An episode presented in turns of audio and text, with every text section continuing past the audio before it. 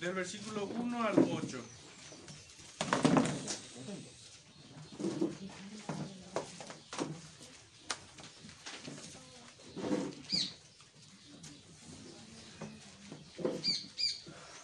Dice así la palabra del Señor. Cuando salió Israel de Egipto, la casa de Jacob, del pueblo extranjero, Judá vino a ser su santuario, e Israel su señorío. El mar lo vio y huyó, el Jordán se volvió atrás. Los montes saltaron como carneros, los collados como corderitos. ¿Qué tuviste, oh mar, que huiste? ¿Y tú, oh Jordán, que te volviste atrás?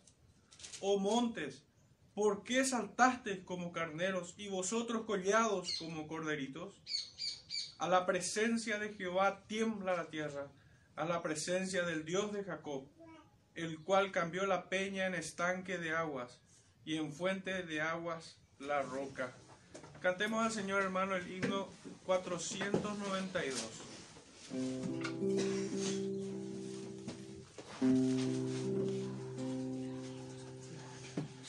Cuán gloriosa será la mañana cuando venga Jesús el Salvador. Las naciones unidas como hermanas, bienvenida daremos al Señor. No habrá necesidad de la luz, el resplandor, ni el sol dará su luz, ni tampoco su calor. Allí llanto no habrá, ni tristeza ni dolor, porque entonces Jesús, el Rey del cielo, para siempre será consolador. Esperamos la mañana gloriosa para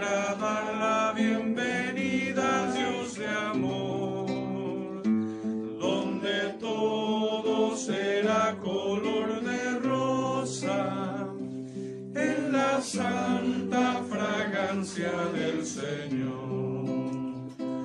No habrá necesidad de la luz, el resplandor, ni el sol dará su luz, ni tampoco su calor.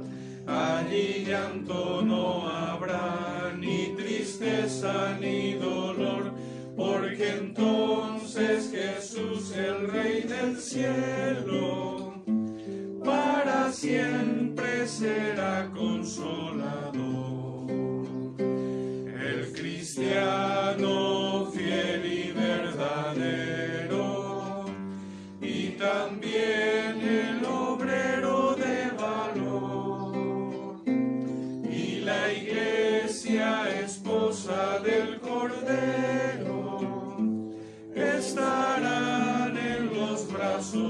Señor. No habrá necesidad de la luz, el resplandor, ni el sol dará su luz, ni tampoco su calor. Allí llanto no habrá, ni tristeza ni dolor, porque entonces Jesús, el Rey del cielo, para siempre será consolador. Amén. Sigamos adorando al Señor con el himno número 500.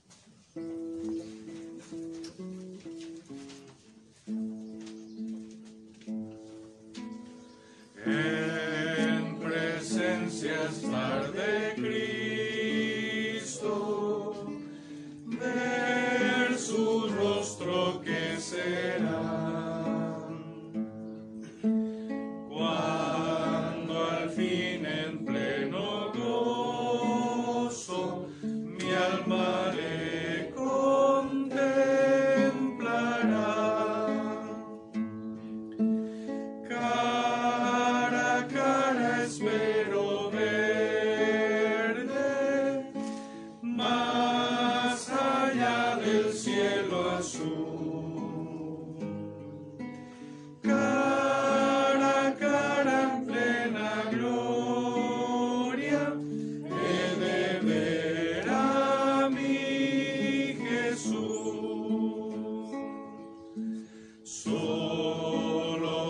más oscuro.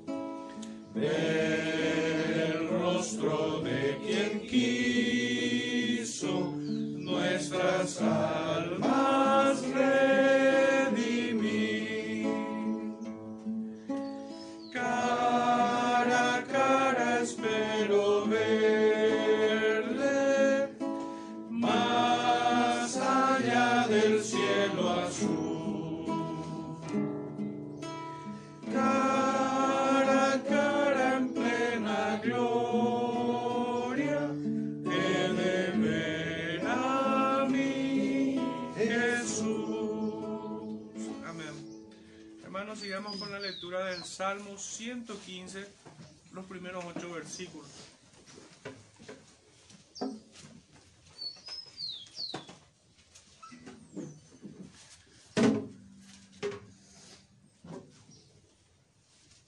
Dice así, no a nosotros, oh Jehová, no a nosotros, sino a tu nombre da gloria, por tu misericordia, por tu verdad.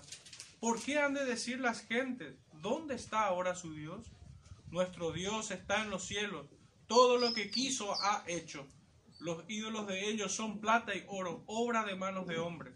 Tienen bocas, mas no hablan, tienen ojos, mas no ven, orejas tienen, mas no oyen, tienen narices, mas no huelen, manos tienen, mas no palpan, tienen pies, mas no andan, no hablan con su garganta. Semejante a ellos son los que los hacen, y cualquiera que confía en ellos. Hermanos, cantemos el himno número 504 antes de, de ir al sermón.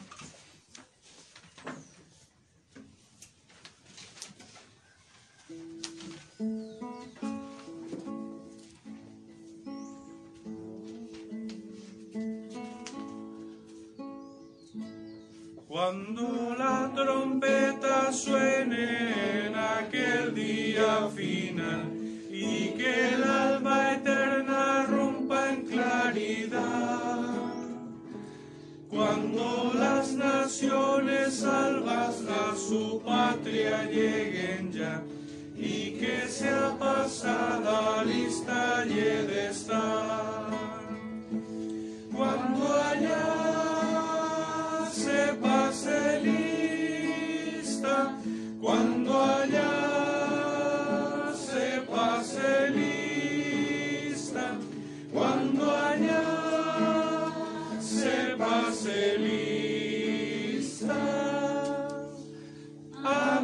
nombre yo feliz responderé. En aquel día sin nieblas en que muerte ya no habrá y su gloria el Salvador impartirá. Cuando los llamados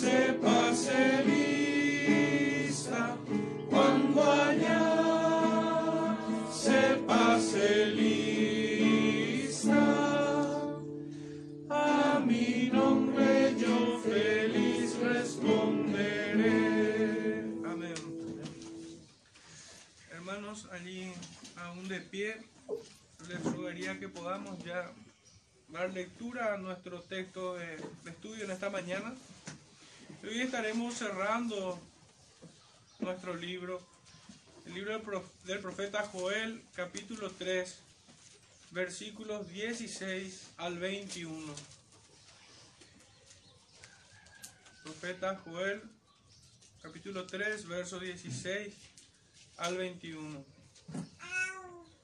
Dice así la palabra del Señor. Y Jehová rugirá desde Sión, y dará su voz desde Jerusalén, y temblarán los cielos y la tierra. Pero Jehová será la esperanza de su pueblo, y la fortaleza de los hijos de Israel. Y conoceréis que yo soy Jehová vuestro Dios, que habito en Sión, mi santo monte, y Jerusalén será santa, y extraños no pasarán más por ella. Sucederá en aquel tiempo que los montes destilarán mosto y los collados fluirán leche. Y por todos los arroyos de Judá correrán aguas, y saldrá una fuente de la casa de Jehová, y regará el valle de Sittim. Egipto será destruido y Edom será vuelto en desierto asolado, por la injuria hecha a los hijos de Judá, porque derramaron en su tierra sangre inocente. Pero Judá será habitada para siempre y Jerusalén por generación y generación, y limpiaré la sangre de los que no había limpiado, y Jehová morará en Sión. Hermanos, pueden sentarse, el Señor bendiga su palabra en medio nuestro.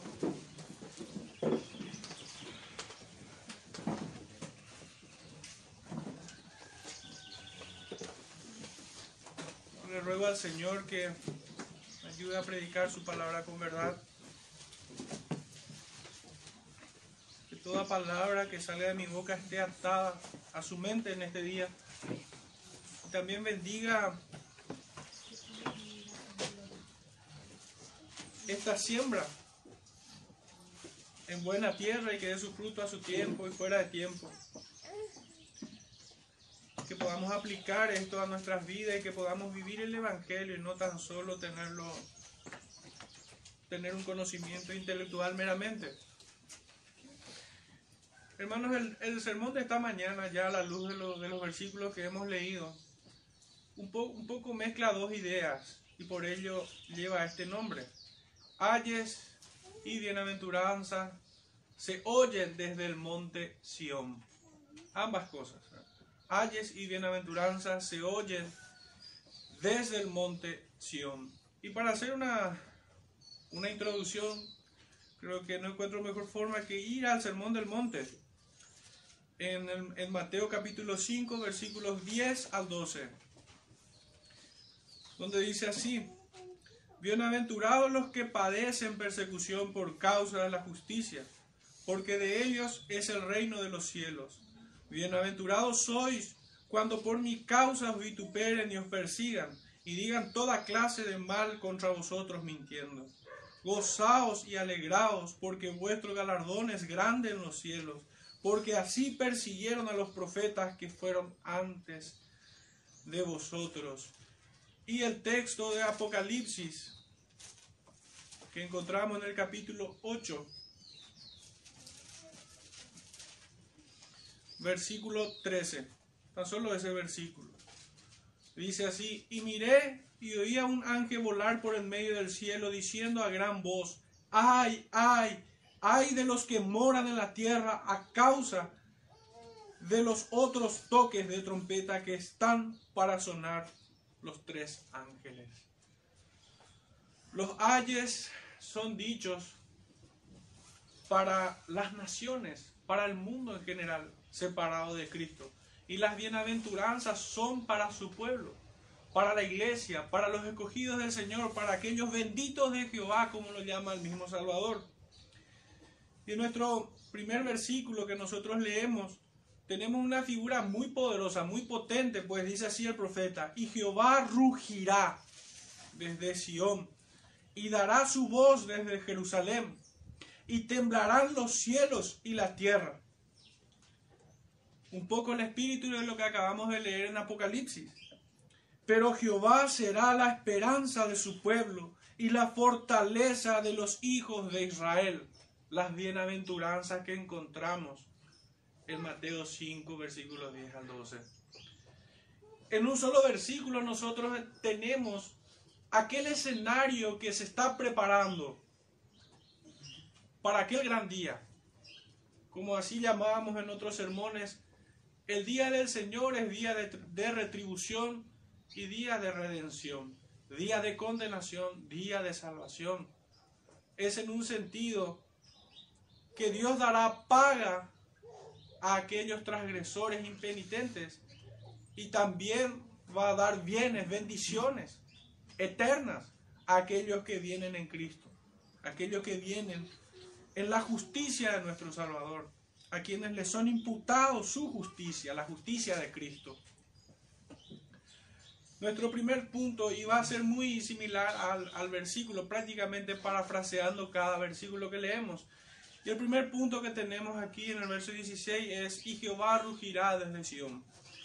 El propósito del profeta es, y del Señor obviamente, la causa primera de esta palabra, es la mente de Dios la que estamos leyendo y estamos conociendo. El propósito es la de hacer conocer el implacable juicio que ahora es conocido por ellos. En la mente de Dios esto ha, sido establecido en la eternidad pasada. Pero aquellos quienes estaban escuchando las palabras del profeta Joel lo acaban de conocer. Aquellos que vivían apartados del Señor acaban de conocer de que hay un juicio. Desde que el profeta abrió sus labios para hablar del Señor, de parte del Señor. Es la de hacer conocer. De esta manera empieza el capítulo 1 y de esta manera termina todo el escrito del profeta Joel dando a conocer el justo juicio de Dios que caerá sobre sus enemigos.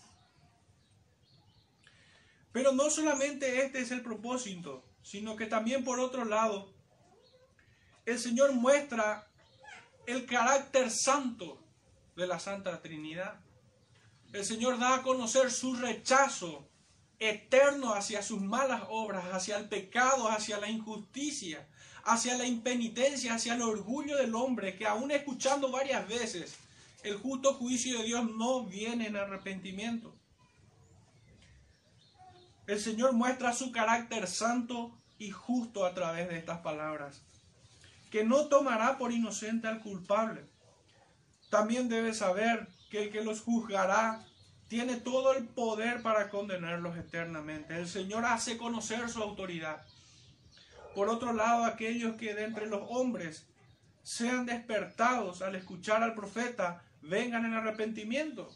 Cuando un profeta habla del justo juicio de Dios, ciertamente tiene dos frutos. Por un lado, condenación para aquellos que la rechazan, así como leemos en Juan 3, 16 al 19, donde dice, y esta es la condenación, que la luz vino al mundo, pero los hombres amaron más las tinieblas. Ellos no quisieron aceptar al Señor amaron las tinieblas porque sus obras eran malas, rechazaron al Señor.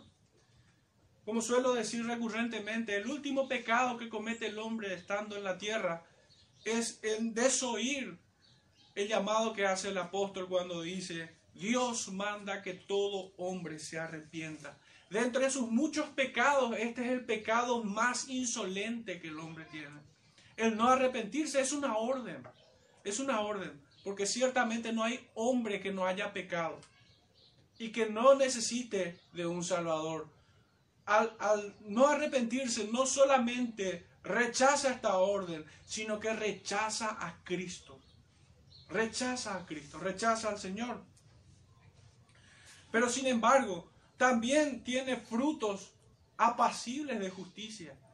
Porque la primera actividad que ocurre en el ser humano por medio de la regeneración, por medio de esta obra milagrosa y misteriosa, pudiéramos decir, del Espíritu Santo en el creyente, regenerando al, al hombre, es la de producir una fuerte convicción y un fuerte dolor por el pecado. Uno, uno sufre por el pecado porque ha pecado en contra de un Dios santo. Solemos decir de que Dios es bueno, pero esto es una mala noticia para el pecador porque el hombre es malo. Es una mala noticia que, nos, que produce dolor en el creyente, en el hombre, y que busca desesperadamente, teniendo conciencia de esto, busca desesperadamente al Cristo, al único que, que puede redimirlo, porque no tiene otro camino. Y así puedan escapar de la ira de Dios. Al mismo tiempo, Jehová hace saber a su pueblo del juicio a las naciones, con el propósito claro de consolarlos. Porque al momento que el Señor condena y castiga a, los enemigos de Dios y a los enemigos de la iglesia, porque ciertamente el mundo aborrece al Señor. Y por esta misma causa el mundo aborrece a su pueblo, el mundo aborrece a los cristianos. Pudiéramos usar esta, esta idea que es tan clara y tan palpable en los evangelios en nuestras propias vidas a modo de, de un reactivo, al modo de un filtro. Si el mundo nos ama, es una mala señal. Si el mundo no se escandaliza de la iglesia, es una mala señal. Si una familia cristiana vive como el mundo, el mundo lo va a amar y entonces constituyen una mala señal. Pero si una familia cristiana se santifica, el mundo los vomitará. El mundo no querrá saber nada de ustedes y hablarán mal de ustedes mintiendo, como dice la bienaventuranza. Bienaventurados sois cuando hablen mal de ti mintiendo. Es lo que acabamos de leer en las palabras del Señor. Entonces vemos tres claros propósitos. El Señor da a conocer su juicio a las naciones, mostrando su carácter santo y justo. Ellos deben saber que no escaparán de que Dios tiene todo el poder para condenarlos eternamente. Por otro lado, tiene el propósito de, de traer a aquellos a quienes el Señor despierte por medio de su Santo Espíritu, los traigan arrepentimiento. Y en un tercer propósito encontramos que Dios comunica el juicio por boca del profeta, con valor, con coraje. Y esto debemos decirlo, porque todos los profetas, como leemos en Juan, en, el libro de los Hechos, capítulo 6, cuando, cuando Esteban le dice, ¿a cuál de los profetas vuestros padres no han dado muerte? Es que todos los profetas fueron, corrieron con la misma suerte. De la misma manera los apóstoles. Entonces el profeta Joel, con un tercer propósito, da a conocer el justo juicio del Señor para alentar el, corazón de la iglesia, para consolarlo, porque es el día en que la persecución a la iglesia acabará. Es el día en el que el Señor tendrá a todos sus enemigos por estrados de sus pies y dirá a todos sus escogidos, benditos del Señor, entrar en el gozo de, de tu Señor. Entra en el gozo del Señor. Entonces, una buena noticia que el Señor juzgará, para la iglesia, que el Señor juzgará a sus enemigos. Por esto mismo el profeta utiliza esta figura de rugir desde Sión. Es una imagen fuerte. Creo que todos podemos coincidir que cuando leemos esto pensamos en la figura de un león, de un león poderoso. Dios se muestra definitivamente como un león protector para con sus hijos me pudieran acompañar al libro del profeta Oseas.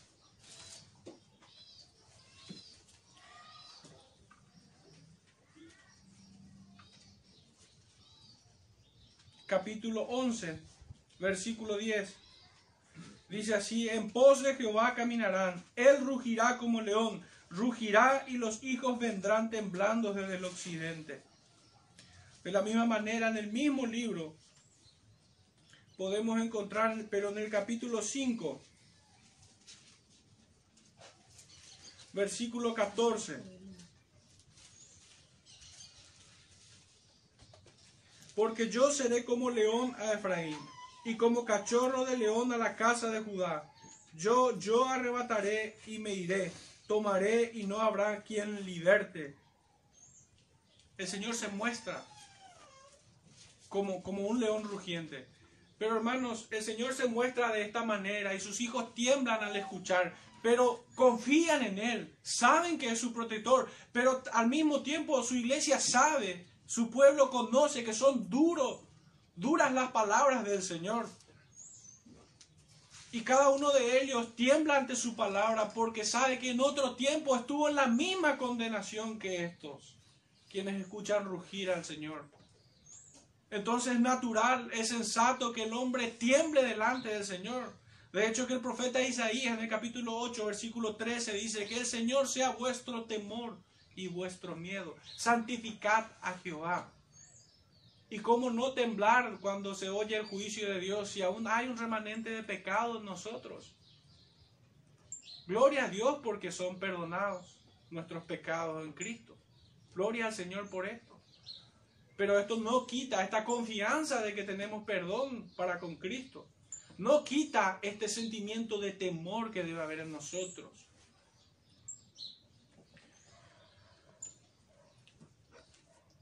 Pero el Señor aún hará escuchar su rugido para aquellos enemigos que han entrado encubiertamente al pueblo. Y esto no es, no es extraño nosotros podemos ver que en el antiguo Israel no todos eran verdaderos israelitas y es lo que dice justamente el apóstol Pablo en el capítulo 9. Pero también en la iglesia, hermano. En Judas capítulo único, es versículo 4. Él nos habla, Judas nos habla de que muchos han entrado encubiertamente y han convertido la gracia de Dios en libertinaje. Estos son los que desde antes han sido destinados para destrucción, nos dice.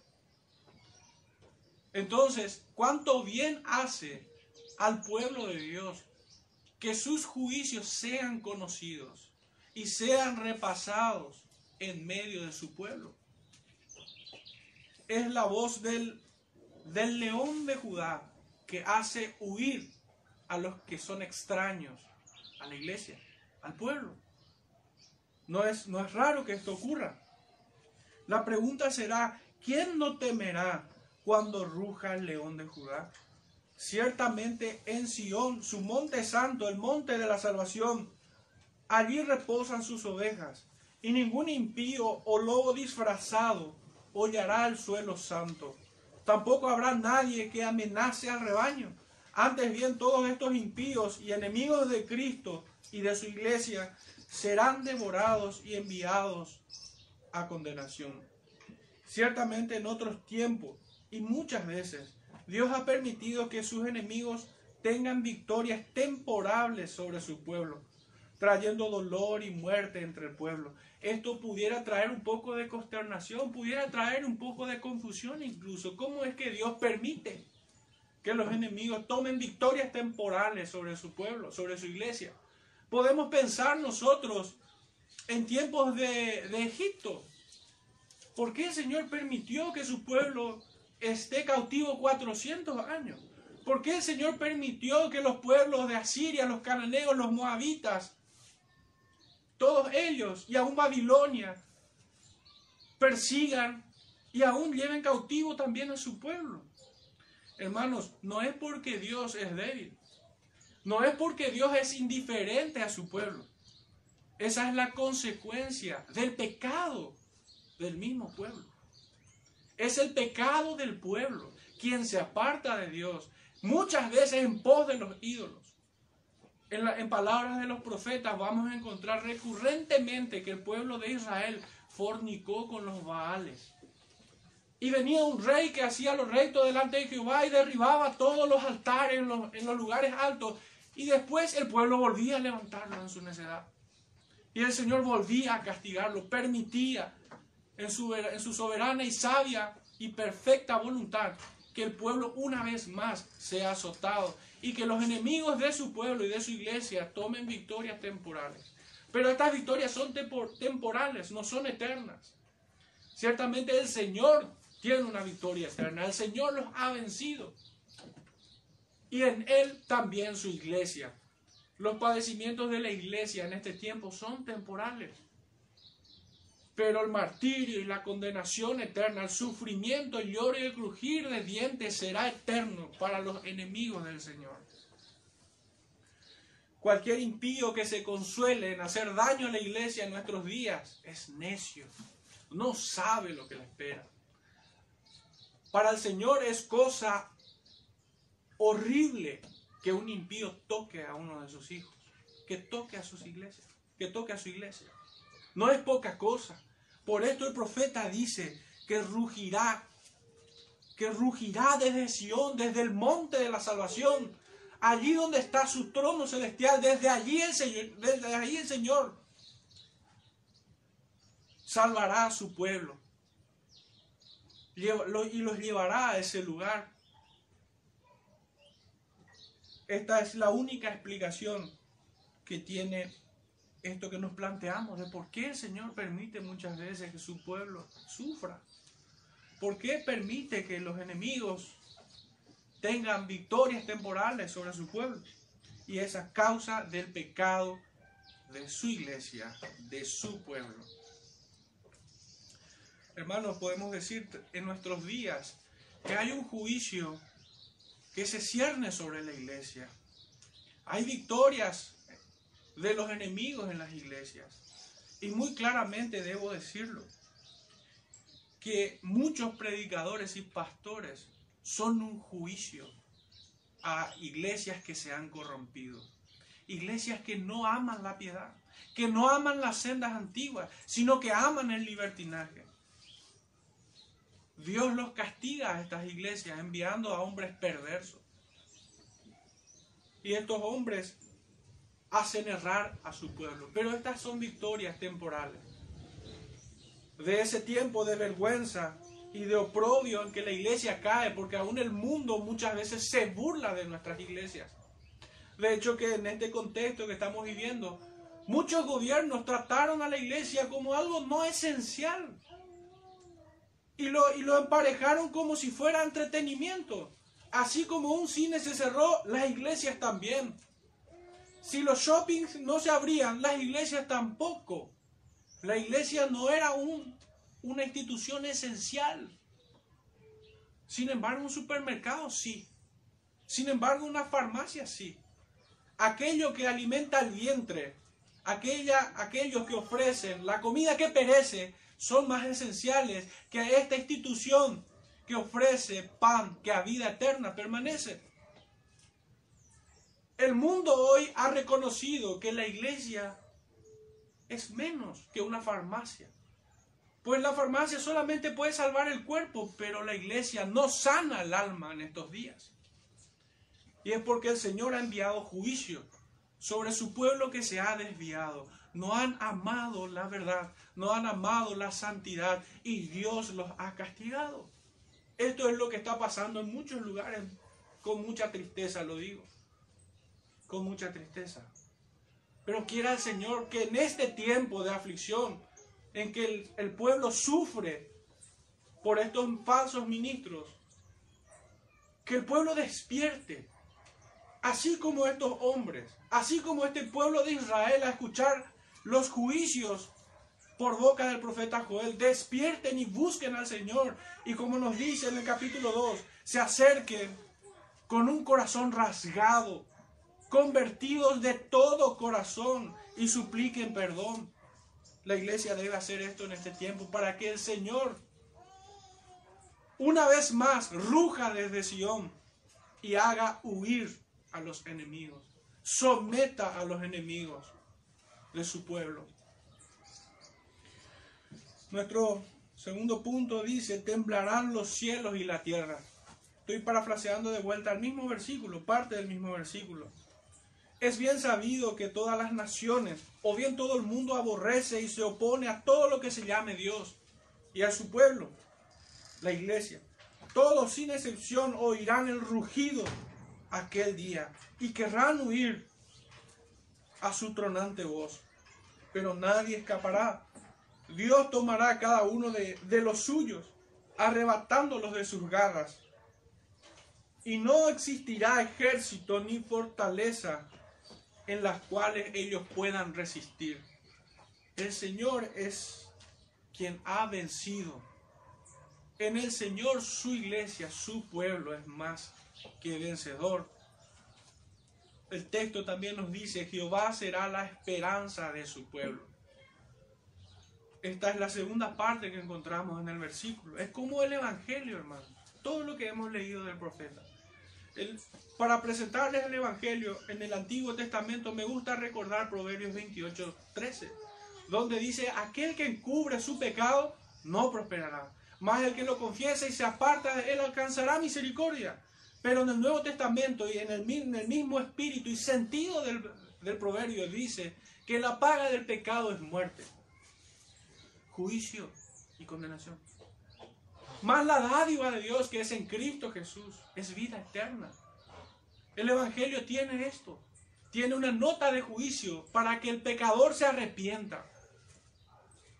Y hay una nota de gracia y perdón para que el pecador arrepentido se pueda asir de ella y venir a salvación y escapar de esta condenación. El Señor comunica entonces en este verso 16 sus juicios para aquellos pecadores, enemigos del Señor que no vienen en arrepentimiento. Pero también es un mensaje de gracia y de esperanza, es una promesa que será cumplida en aquel día, cabalmente, completamente. Y es que Jehová será la esperanza de su pueblo. Hoy es la esperanza de esta iglesia este rugido del Señor, siendo una terrible sentencia para sus enemigos, constituye también una bendita esperanza para su pueblo escogido. Todo hijo suyo anhela aquel día final donde será libertado por completo. Todos los enemigos serán vencidos. Aquellos enemigos que son espirituales, aquellos enemigos que se presentan como tentaciones, pero también aquellos enemigos quienes son de carne y hueso, y aún aquellos que cayeron del cielo como un rayo a la tierra, todos serán vencidos en aquel día. La iglesia reposará y habitará en paz en aquel día. Por decirlo de alguna manera, el peor día para los enemigos será también el mejor día para la iglesia, para los benditos del Señor. El día del Señor es día de retribución para los desobedientes, para los impenitentes, para los descendientes espirituales de Caín. Pero también es día de salvación para los que tienen fe como Abraham, para aquellos quienes son del linaje de Abel, para los piadosos que esperan en él, serán librados de todos sus males. Esta es la bendita esperanza que encontramos en el profeta. El versículo 17 nos dice, y conoceréis que yo soy Jehová vuestro Dios, que habito en Sión, mi santo monte, y Jerusalén será santa y extraños no pasarán más por ella. Un pequeño subtítulo, parafraseo un poco el texto. Y reza de esta manera, y conoceréis que yo soy Jehová vuestro Dios. Este es un mensaje nuevamente, hermanos, poderoso. Debió serlo así para aquellos quienes escucharon estas palabras. Debió traer confianza y certeza a la mente y corazón de aquella iglesia que estaba soportando el azote de Dios. Y para aquellos quienes estaban sufriendo las persecuciones de pueblos enemigos. Verán a Dios en todo su esplendor, que Él tiene poder para salvar y para condenar. Aquí el verbo conocer, hermanos, fui un poquitito al diccionario hebreo para entender un poquitito la idea en el original, en el idioma hebreo. Y esta palabra conocer cuando leemos, y conoceréis, el verbo conocer, tiene un significado eh, compuesto. Significa proteger, y castigar. Es justamente lo que el Señor hará. Castigará a los enemigos y protegerá a su pueblo. Todo todos conocerán, su pueblo conocerá que tienen un protector que no les abandonó. Y todas las naciones sabrán que en Israel Jehová es Dios y que condena a todos sus enemigos. Es esta la idea en el original también. Esta es una palabra que, que llena de esperanza y que debe avivar nuestra fe. No con un deseo morboso de que los enemigos sufran daño y mal, no, de ninguna manera. De ninguna manera. Muchos incluso llegan a conclusiones tan erradas y blasfemas de pensar que Dios es malo, por eso castiga. No, el hombre es el malo. El hombre es el perverso. Que Dios en su bondad te llama al arrepentimiento y no vienen. Dios es bueno. El hombre es malo. El hombre es malo que resiste aún a Cristo. No quiere el perdón. Ama su pecado. Y se aferra a su condenación. Es por esto que no puedo pensar de otra manera de aquellos quienes están en las llamas del infierno. Estas personas no sienten remordimiento, no se arrepentirán en la llama de su condenación, sino que cada día crujirán más fuerte los dientes, odiando a aquel que los envió allí. Estos son los detractores de todo lo que se llama Dios. De ninguna manera, nadie que vaya al infierno va a experimentar el arrepentimiento, ni siquiera allí. Pero ciertamente todos verán que Jehová es Dios y escucharán el rugido del león, del león de Judá en aquel día. Para aquel día ya no habrá misericordia. Ya no se extenderá ni medio minuto más. Hoy todos los que escuchan deben saber que hoy es el día de salvación en aquel día ya no más. Y es lo que claramente nos dice Hebreos 9:27, cuando dice que está establecido que el hombre muera una sola vez y después de esto el juicio. Aquellos quienes mueren verdaderamente han provocado a ira al Señor. Aquellos quienes mueren en su pecado. Y esta ira es santa. Esta ira es justa. Esta ira, el hombre se hace merecedor de ella.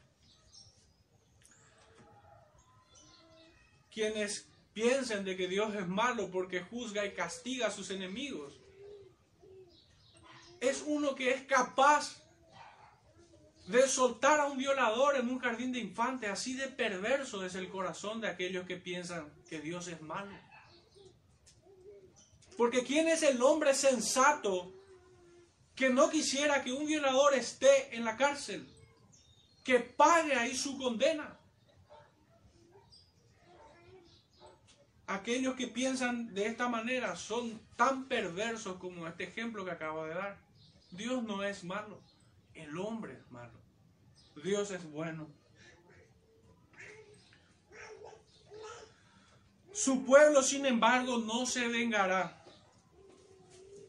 pues su pueblo dará lugar a la ira de Dios. Y de vuelta, si pudieran acompañarme al libro de Proverbios capítulo 20, versículo 22, dice así, no digas yo me vengaré, espera a Jehová y él te salvará. Espera al Señor. Capítulo 24,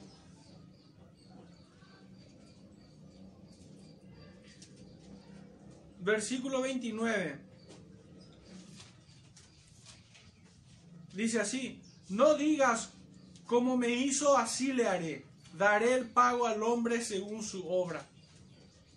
Hermanos, en la condenación eterna, ellos tendrán la retribución en su justa medida. El cristiano no busca vengarse. Nosotros sabemos que la ira del hombre no obra la justicia de Dios. Esto no quiere decir que aquellos ministros de justicia en un estado de derecho tengan que dejar libre a los delincuentes. No, no, no estoy hablando de esto. No estoy hablando de esto. sino que el creyente no debe anidar un sentimiento de venganza para con nadie, ni siquiera para con sus enemigos. Es más, nosotros somos enseñados en Cristo a orar por quienes nos ultrajan, a bendecir a los que nos maldicen. Pero ciertamente Dios les pagará. Ningún pecado quedará sin su retribución justa. En Hebreos 2, primer, primer y segundo versículos, nosotros leemos que todo pecado tiene su justa retribución. Y si no fuera así, Dios sería un juez injusto y tal cosa no es así. Dios es juez justo y pagará por cada pecado. El hombre dará cuenta aún de toda palabra ociosa que salga de su boca. En el Salmo 94 volvemos a encontrar esta misma idea. En solamente el versículo 1, Jehová, Dios de las venganzas, Dios de las venganzas, muéstrate. Esta no es una exclamación morbosa de ver sufrir a alguien, no. Esto es clamar al Señor para que su pueblo sea liberado de la opresión de sus enemigos. Para que el Señor muestre su justicia y aprendan a temer al Señor. Lo mismo vamos a encontrar en muchísimos otros textos más que no nos va a dar el tiempo de ir a todos. Pero sí tomaré uno o dos más. El primero de ellos, un texto muy conocido, el de Hebreos 10, capítulo 30. No, perdón, capítulo 10, versículo 30. Donde leemos, Mía es la venganza, yo daré el pago, dice el Señor. Horrenda cosa es caer en manos del Dios vivo. Y yo me pregunto, y aún así, sabiendo esto, el hombre no teme, el hombre no busca a su hacedor.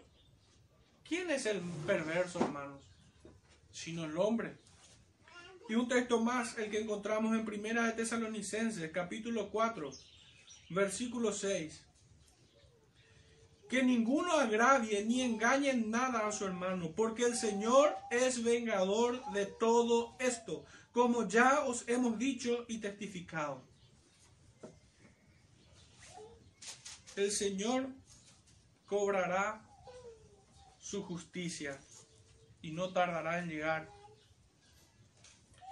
La escritura, volviendo a nuestro texto de estudio, nuestro texto central, dice que habito en Sion mi santo monte allí donde las promesas están firmemente ancladas al pacto, allí donde el pacto fue celebrado intratrinitariamente entre el Padre y el Hijo, allí donde fuimos dados por el Padre al Hijo.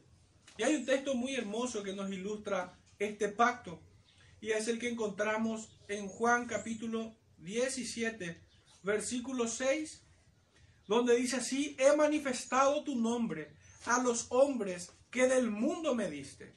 Tuyos eran y me los diste y han guardado tu palabra.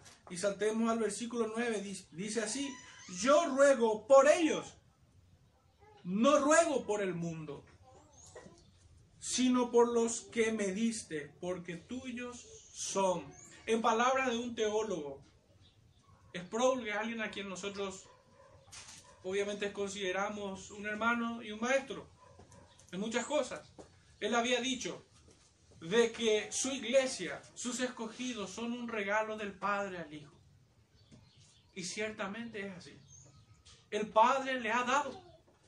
En Efesios 1 nosotros encontramos que esto ocurrió cuando, antes de la fundación del mundo. Por esto digo de que este fue un pacto intratrinitario entre el Padre el Hijo. Cristo como cabeza y representante de este pacto para bendición de la iglesia. Jerusalén será santa. La Jerusalén terrenal ha sido contaminada y profanada muchas veces, no solo por los enemigos que la sitiaron en innumerables ocasiones, sino que primeramente fue contaminada y profanada por su propio pueblo. Fueron aquellos depositarios de la ley, de las promesas, de los pactos. quienes, por decirlo de una manera, quienes eran poseedores de la verdadera religión, fueron quienes primeramente profanaron Jerusalén. Sin embargo, la Jerusalén celestial es santa y será poblada por siempre por hombres santos. Cada uno de sus hijos serán regenerados completamente, limpiados y librados del remanente de pecado. Su comunión con el Redentor será plena, gloriosa y eterna. Cuando leemos nosotros aquí que Jerusalén será santa, el profeta intenta que quienes le oyen pongan la mirada en aquella Jerusalén celestial. No en esta Jerusalén terrenal, que ha sido profanada, que ha sido contaminada con los pecados de su propio pueblo. Y aquí tenemos un montón de versículos también que nos ilustran esto, pero tan solo el que encontramos en el libro de Gálatas, capítulo 4, versículo 26 donde leemos más, la Jerusalén de arriba, la cual es madre de todos, es libre. El apóstol estaba mirando así como el profeta a aquella Jerusalén, la de arriba. Lo mismo encontramos en los salmos. En el texto de Hebreos, que fue un texto de estudio por poco más de dos años. Así también en el libro de Apocalipsis. Por último, vayamos ahí. Apocalipsis capítulo 21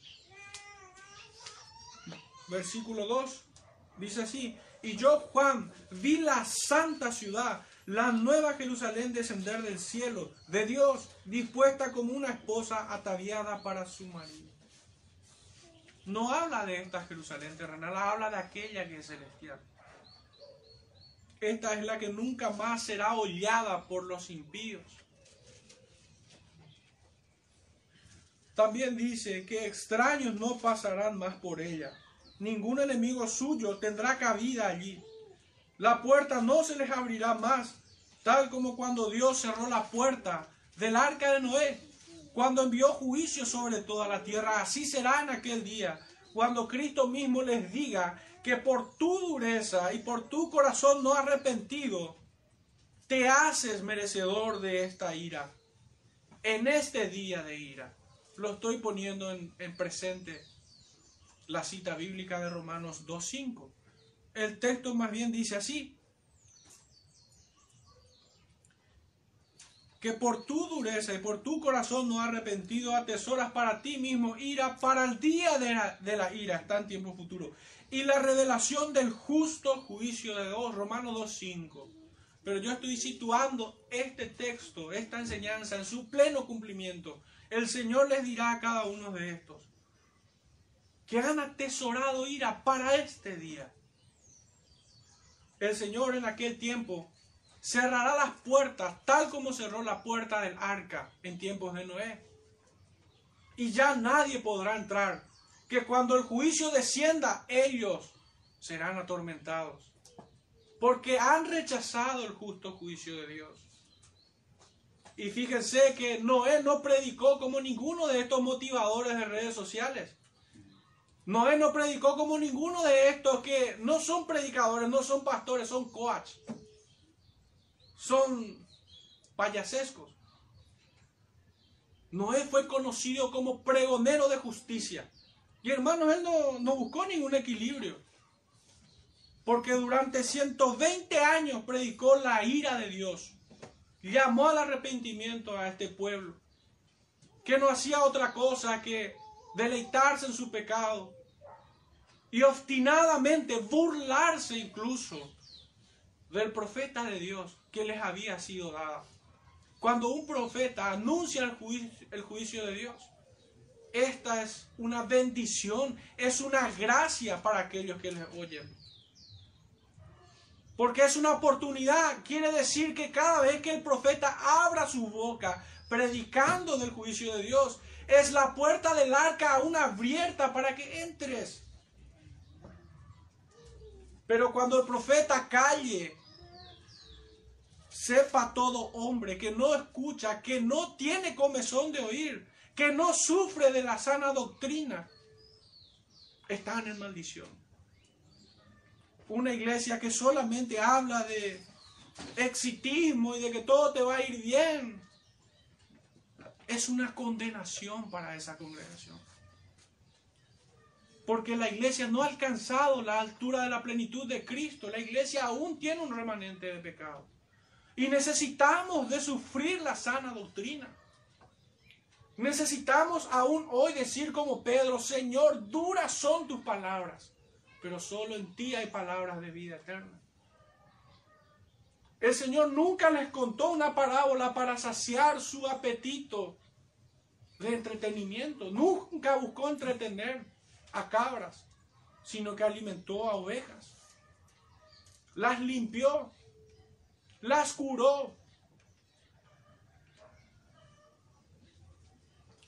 Versículo 18, hermanos, dice así el texto, sucederá en aquel tiempo que los montes destilarán monto y los mosto y los collados fluirán leche y por todos los arroyos de Judá correrán aguas y saldrá una fuente de la casa de Jehová y regará el valle de Sittim. Nuestro subtítulo es sucederá en aquel tiempo. Cuando el Señor haya puesto a todos sus enemigos en su lugar, a los de su izquierda al fuego eterno, y a los de su derecha entra en el gozo de tu Señor. Serán saciados de todo bien.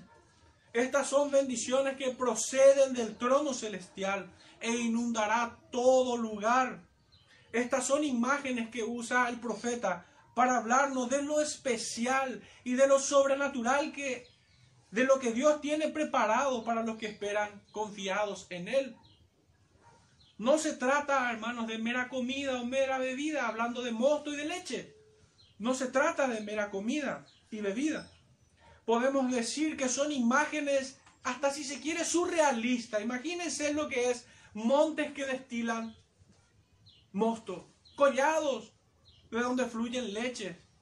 Son imágenes surrealistas. Son imágenes que más bien nos habla de lo sobrenatural, que son aquellas bendiciones espirituales. Que, no, que ojo no vio, ni oído oyó, ni ha subido a corazón de hombre aún las cosas que el Señor tiene preparado para su iglesia. Son imagen, imágenes que nos muestran el carácter sobrenatural y especial de aquellas bendiciones eternas que deben sobrepasar en todo a estas bendiciones que el Señor nos permite alcanzar. De esta manera nosotros debemos anhelar expectantes aquel encuentro con el Señor. Es maravilloso aquel día. No solamente, hermanos, debemos deleitarnos en cantar aquellos himnos tan hermosos que le hicimos al comienzo. Cuán hermosa será la mañana, le cantábamos al Señor. Es bueno deleitarse en ellos, pero hermanos es mejor creer eso. No solo deleitémonos al cantar esos himnos, en presencia estar de Cristo, sino que apropiémonos de esas verdades. Nosotros cantamos verdades, hermanos, verdades bíblicas. Debemos creer a estas verdades y no tan solo cantarlas. En este punto también leemos que correrán aguas. Reza el texto 18. También es una imagen para indicar que toda bendición nace como un manantial de Dios mismo. Su fuente sobrenatural que inundará todo lugar. Esta es la imagen que el, que el profeta nos quiere comunicar cuando y por todos los arroyos de Judá correrán aguas y saldrá fuente de la casa de Jehová y regará el valle de Sittim Llegará hasta lo más lejos, hasta los últimos confines, la bendición que corre como aguas vivas desde el trono celestial, desde Dios mismo. Nuestro versículo 19 dice, Egipto será destruido y Edom será vuelto en desierto asolado, por la injuria hecha a los hijos de Judá, porque derramaron en su tierra sangre inocente. Aquí de vuelta tenemos dos imágenes, Egipto por un lado y Edom por, otro lado. Para quienes están siguiendo esta serie de los profetas menores, habrán venido algunas ideas, algunas imágenes en el nombre de Edom. Edom era hermano de Israel. Y sin embargo, de los hijos de Israel. Y sin embargo, sin afecto natural, buscaban destruir. Se confabuló con los enemigos, con las naciones para destruir a su hermano. Pero me voy a referir primeramente a Egipto. Aquí se encuentran representados todos los enemigos del Señor. Entre Egipto y Edom, todos están contenidos aquí, representados, personificados en Egipto y en Edom. Por un lado, aquellos que resisten a Dios. El mundo pagano e idólatra están personificados en los moradores de Egipto. Y es que pocos son los que se han atrevido a igualar todas sus blasfemias. Y muy pocos se atreven a intentar resistir a Dios como ellos lo hicieron. En la medida de cómo estos se rebelaron y se opusieron a Dios, casi no tiene parangón, hermanos. Imagínense que Moisés, el siervo de la casa de Jehová, en el poder que el Señor le envió, aún así, después de haberle castigado y azotado con diez plagas, fueron tan atrevidos que aún salieron a perseguir al pueblo en el desierto. Y no dejaron de perseguir al pueblo de Dios, sino hasta que las aguas los tragaron por el dedo de Dios, por su propio designio. Imagínense la obstinación, la rebeldía, la osadía, el atrevimiento, la insolencia de este pueblo de Egipto. Los toma simplemente como una muestra de todos aquellos quienes viven con el mismo corazón, el corazón de Egipto. Pueblo rebelde que resiste la voluntad de Dios. Pero la medida de sus blasfemias eran muy altas. Egipto no solamente adoró a bestias, sino que se adoró a sí mismo. Los faraones eran considerados deidades. Sus idolatrías tenían el tamaño de un monte, las cuales son las pirámides, las esfinges y los monolitos y todas esas cosas. Su idolatría llegaba hasta el cielo, por así decirlo.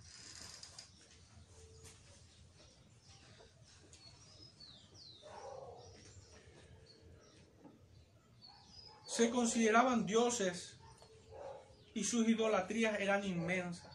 Sus prácticas eran inmundas. Con la intención de preservar su linaje, ellos caían en pecados terribles que no vale la pena siquiera ya enunciarlos en este tiempo. Intentaron secuestrar y este, esto tal vez sea la peor blasfemia y, lo más descarado que yo encuentro de este pueblo de Egipto. Y es que Egipto intentó secuestrar la debida adoración que su pueblo rinde al Dios verdadero. Egipto no quiso dejar salir al pueblo de Israel a adorar a su Dios. Esto es la cúspide el sumo máximo de toda su rebeldía, de todas sus blasfemias, porque no solamente ellos pecaban en idolatría, sino que querían impedir que su pueblo adore. No estaban contentos con profanar sus propias vidas, sus propios cuerpos mortales, sino que también querían impedir que el pueblo de Dios lo adore. Y en Edom se encuentran personificados todos aquellos que odian al pueblo de Dios. Estos son los del linaje de Caín, sin afecto natural. Estos son los malditos hijos de Satanás, cuyos deseos lo cumplen. Y fíjense que estas no son mis palabras. Quienes me escuchan regularmente saben que yo estoy citando al Evangelio de Juan capítulo 8, versículo 44 cuando el Señor, cuando estos, estos judíos venían al Señor y estos decían ser descendientes de Abraham, el Señor les dice, no, ustedes son de Satanás, ustedes son de vuestro padre Satanás y los deseos de vuestros padres queréis hacer. ¿Ellos qué querían hacerle? Unos versículos más adelante encontramos que estos querían apedrearle a Cristo, al Hijo de Dios. Entonces, en estos de Edom y quienes siguieron las prédicas del profeta Abdías sabrán que estos son los que carecen de todo afecto natural y odian al pueblo de Dios, odian a los hijos de Dios. Entre Egipto, quienes resisten a Dios, y Edom, quienes odian al pueblo de Dios, están representados todos los enemigos que están en las naciones, en las tierras.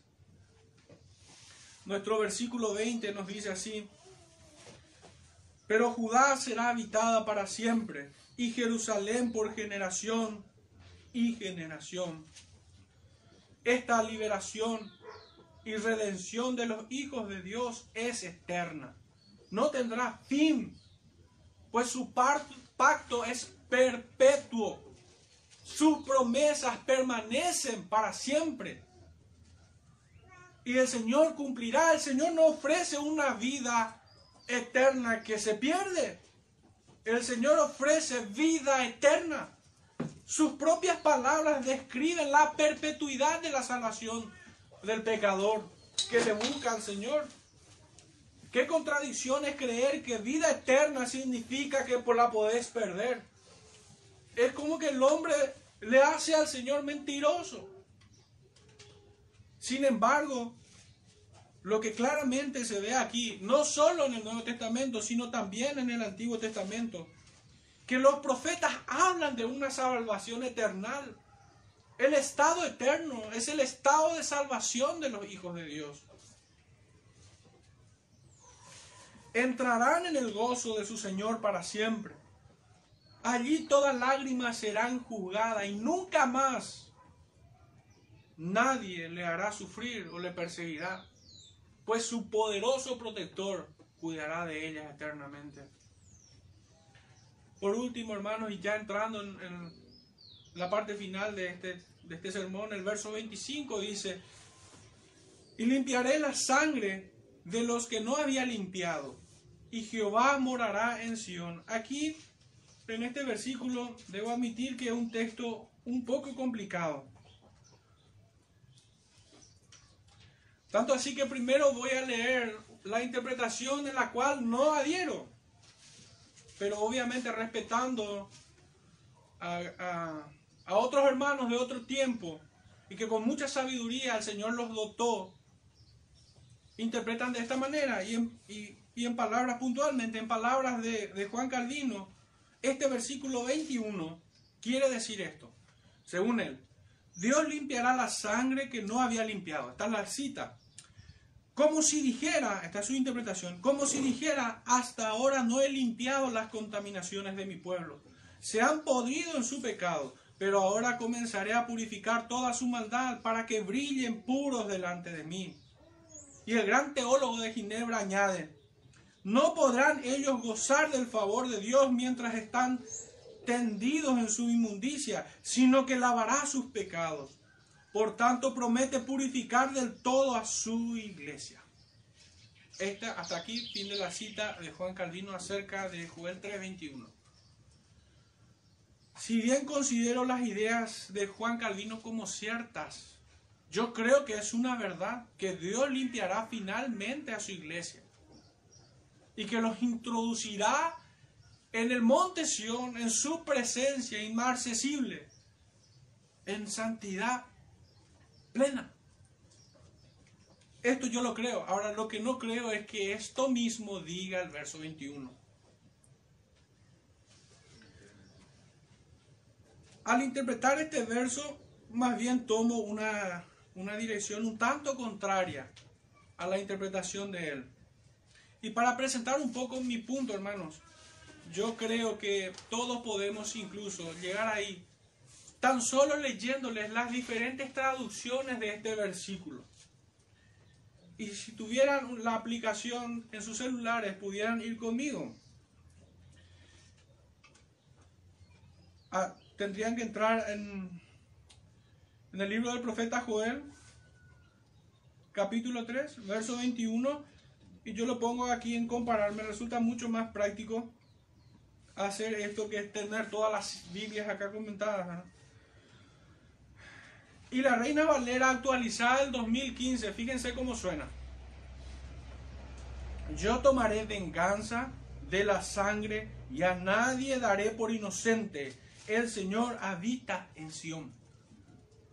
La Reina Valera contemporánea dice así, y el Señor limpiará la sangre derramada, la cual no quedará sin castigo, y el Señor habitará en Sión. En la Biblia de las Américas dice así, y yo vengaré su sangre, que aún no he vengado, pues el Señor habita en Sión. La nueva versión internacional dice, en modo de pregunta, ¿perdonaré la sangre que derramaron? Claro que no la perdonaré. El Señor hará su morada en Sión. La Biblia, la palabra de Dios para todos. No perdonaré a quien a quienes derramaron la sangre de mi pueblo. No quedarán sin castigo. Y el Señor habitará en Sión para siempre. Y por último, la Biblia Dios habla hoy, dice así, yo vengaré su muerte, no perdonaré al culpable, pero Judá y Jerusalén estarán siempre habitadas y yo el Señor viviré en el monte Sión.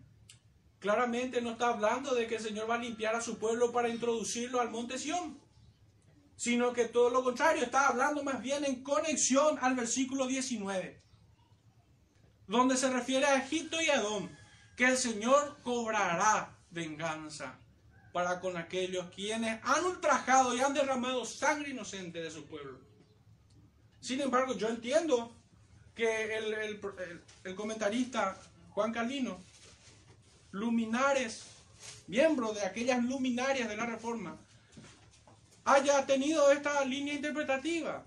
Pues lo más inmediato al versículo 21 es el 20, donde se refiere, pero Judá será habitada para siempre. Es como que allí se entienden las ideas de Juan Calvino, que el Señor limpiará primeramente a su pueblo. Pero en realidad, no, no lo veo así. Más bien está hablando de que el Señor primeramente pondrá a todos sus enemigos por estrado de sus pies. Cobrará venganza de toda esa sangre inocente que han derramado. Entonces Jehová habitará en. Cuando el Señor haya saciado su justicia. Esa es mi interpretación. De hecho que la única contradicción, o mejor dicho, la única disonancia en las traducciones, en las versiones que he consultado, es la que encontramos en la nueva versión internacional. En la nueva versión internacional se inclina hacia la línea de Calvino, pues dice así. No me equivoco, en la nueva traducción viviente es donde que quiero comentar. Dice así, la nueva traducción viviente. Perdonaré los crímenes de mi pueblo que todavía no he perdonado. Y yo, el Señor, haré mi hogar en Jerusalén con mi pueblo. En la, en la nueva traducción viviente se ajusta a, la interpretación de Calvino. Pero sin embargo, la abrumadora mayoría de las otras traducciones habla más bien de que el Señor se cobrará venganza de todos sus enemigos por la sangre que han derramado, por la sangre inocente que han derramado entonces el, Señor morará en Sión, habiendo saciado su justicia. Pues Dios es un juez justo, que no tomará por inocente al culpable. Él es Dios quien no puede ser burlado. Jehová morará en Sión. Ciertamente Dios rescatará y limpiará a su pueblo. Allí puedo estar con Calvino. Trayéndolos a su monte santo, al monte de la salvación. Así como también castigará a todos sus enemigos.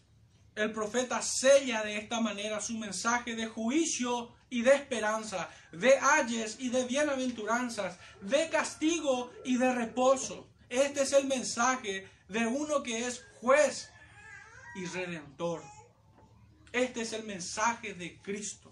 Hermanos, no tengan temor de decir que Joel habló conforme a la revelación de Cristo. Pues en primera de Pedro, capítulo 1, versículo 10 al 12, claramente nos dice que el Espíritu de Cristo está en los profetas. Ellos hablaron de parte del Señor. Y también sabemos que todo juicio fue dado a Cristo. Cristo es el juez y redentor. Cristo es quien castiga y redime. Cristo, es el que dicta los ayes para los enemigos y las bienaventuranzas para su pueblo. Hermanos, ¿cómo nosotros podemos cerrar esta profecía de Joel?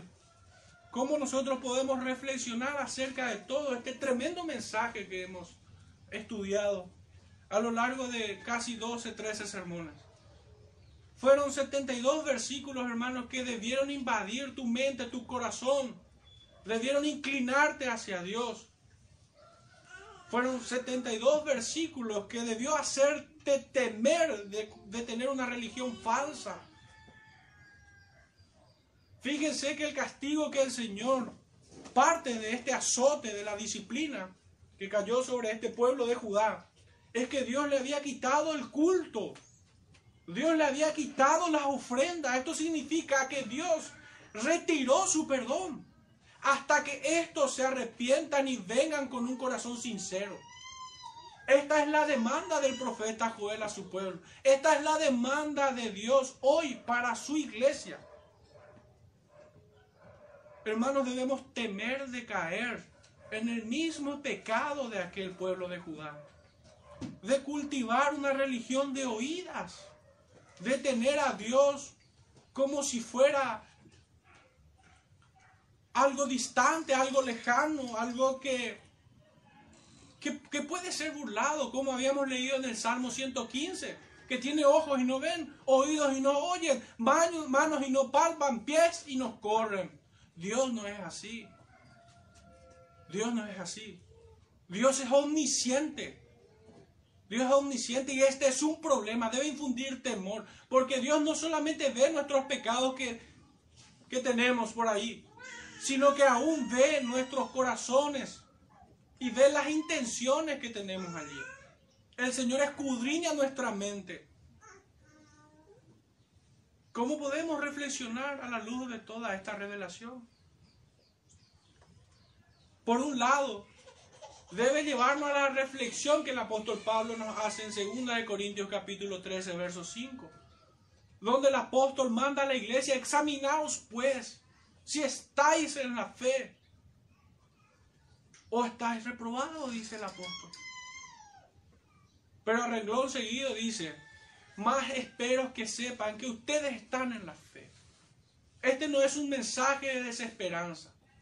Este es un mensaje para temer al Señor. Porque aún hay un remanente de pecado del cual somos aún sus víctimas pero también es un mensaje de confianza. También es un mensaje de esperanza. Con el cual el Señor sella nuestras almas como un ancla al monte Sión. Ciertamente el Señor rugirá desde Sión por su pueblo. Finalmente el Señor nos dará la victoria, aún de la muerte, aún de la tumba, aún sobre las huestes que nos hablan en Efesios 6, aún sobre el mundo y Satanás. En Cristo somos más que vencedores. Pero hermanos, no nos engañemos. En Cristo. No en nosotros. En Cristo. Reflexionemos, hermanos, sobre todo esto. Que el Señor nos exhorte en su debido tiempo y nos llene también de esperanza para asirnos de Él. Oremos, hermanos, en este tiempo. Padre Santo, te damos gracias. Gracias, Padre, porque hemos, hemos podido concluir, Señor, en tu inmensa misericordia. Este mensaje que le has dado al profeta Joel, Señor, la cual nosotros nos apropiamos, como para nosotros lo has escrito, Señor. Te rogamos que cada uno de, de estos versículos sean aplicados a nuestra mente y a nuestros corazones. No permita, Señor, que ninguno de nosotros se pierda, ni que ninguno de nosotros sea un oidor olvidadizo, sino haz de nosotros, Señor, hacedores de tu palabra. Ayúdanos, Señor, sabemos que separados de ti nada podremos hacer. No hay confianza en nosotros mismos, no hay confianza en el, brazo de carne. pero sí en tu diestra de poder, Padre Santo. Ayuda a tu iglesia, Señor, en este tiempo a huir de la tentación, a huir del pecado. Ayúdanos, Señor, a peregrinar en las sendas antiguas. Padre, pone en nosotros el mismo sentir que hubo en Cristo y en sus apóstoles. Y en cuyo bendito nombre oramos, Padre. Amén.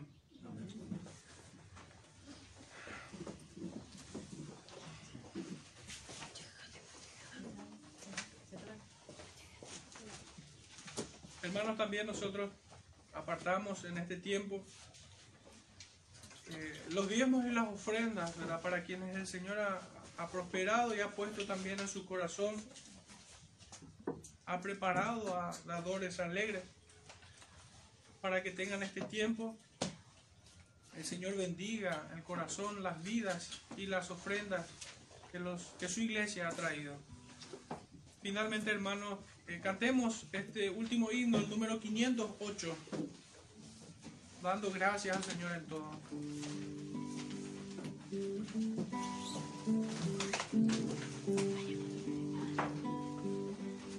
Hay un mundo feliz más allá,